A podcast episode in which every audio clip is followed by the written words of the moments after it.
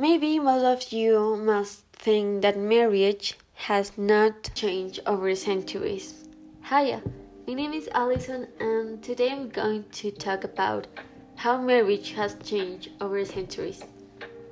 First of all, we need to understand when did people start marrying? The first evidence of marriage contracts and ceremonies date of 4,000 years ago in Mesopotamia. In the ancient world, marriage was served primarily as a means of preserving power. With kings and other members of the ruling class marrying of daughters to forge alliances, acquire land, and produce legitimate heirs. In other words, just for money and power. Even in the lower classes, women had little say over whom they married. The purpose of marriage was the production of heirs, as implied by the Latin word matrimonium, which is derived from mother. There exists a different topic about what involves marriage, and the first one is church. So, in ancient Rome, marriage was a civil affair governed by imperial law. But when the empire collapsed in the 5th century, church courts took over and elevated marriage to a holy union. As the church power grew through the Middle Ages, so did its influence over marriage. In 1250, marriage was declared one of the Church's seven sacraments alongside rites like baptisms and pen- penance. But it was only in the 16th century that the church decreed that weddings be performed in public by a priest and before witnesses. The second role in marriage is what role did love play here? For most of human history, almost not at all, marriage was considered too serious a matter to be based on such a fragile emotion like love. If love could grow out of it, that was wonderful, said Stephanie, author of Marriage, a History. But that was gravy.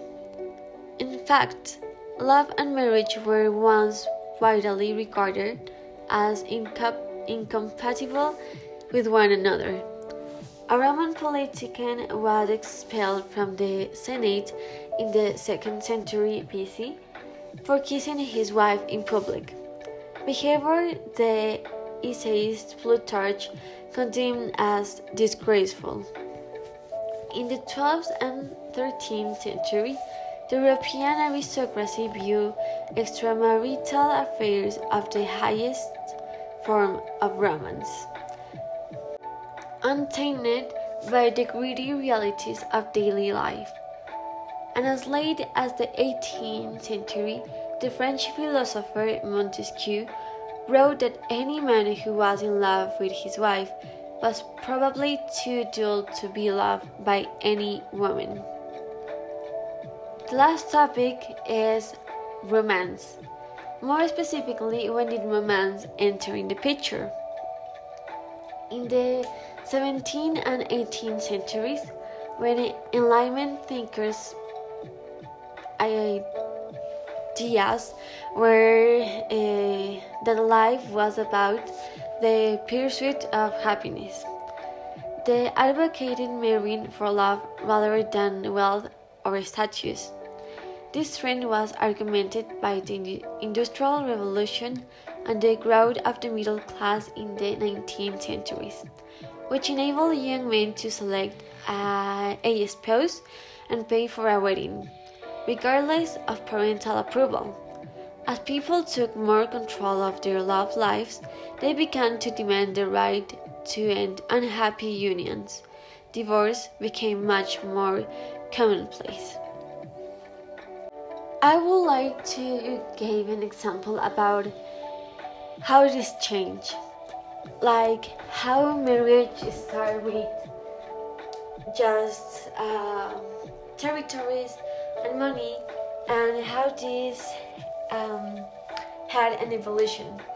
And this is a specific topic and case because it's the case of my grandparents. So, um, the way that they know each other, it's kinda funny and cute.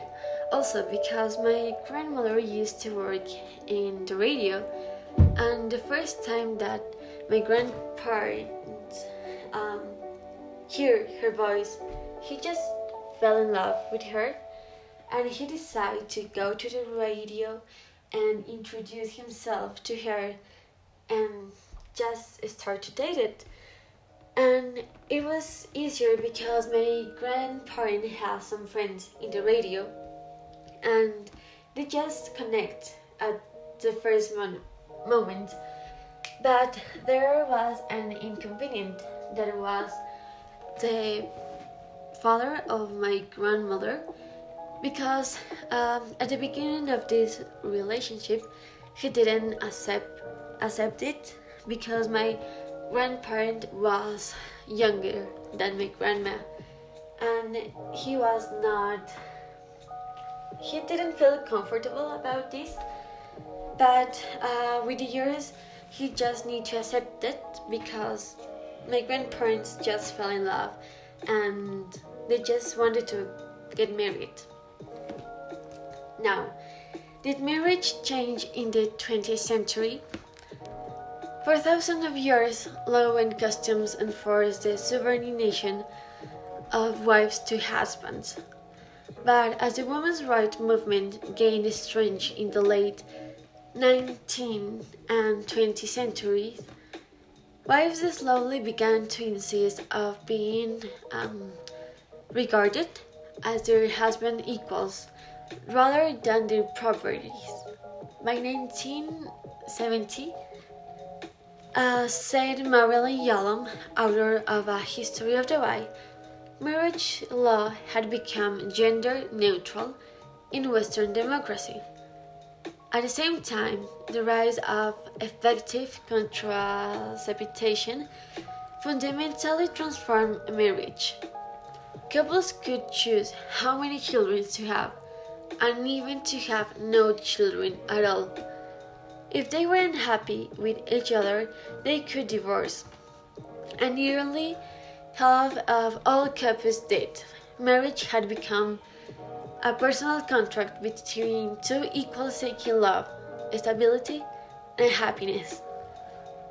This new definition opened the door to gays and lesbians claiming a right to be married too. We now fit under the Western philosophy of marriage, said E. J. Graff, a lesbian and the author of What is Marriage For? in one very real sense. Kant say opponents of gay marriage are correct when they say traditional marriage has been undermined. But for better and for worse, traditional marriage has already been destroyed, she said, and the process began long before anyone even dreamed of legalizing same sex marriage. This gay marriage has caused trouble, and specifically in medieval Europe.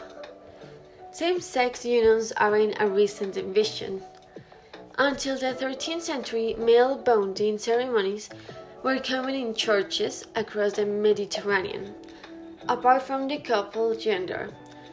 These events were almost indistinguishable from other marriage of the era. 12th century's liturgies for same-sex unions, also known as spiritual brotherhoods, included the recital of marriage, prayers, the joining of hands at the altar, and a ceremonial kiss. Some historians believe these unions were merely a way to seal alliance and business deals, but Eric, author of Sex and Punishment, said it is difficult to believe that these rituals did not contemplate erotic contact.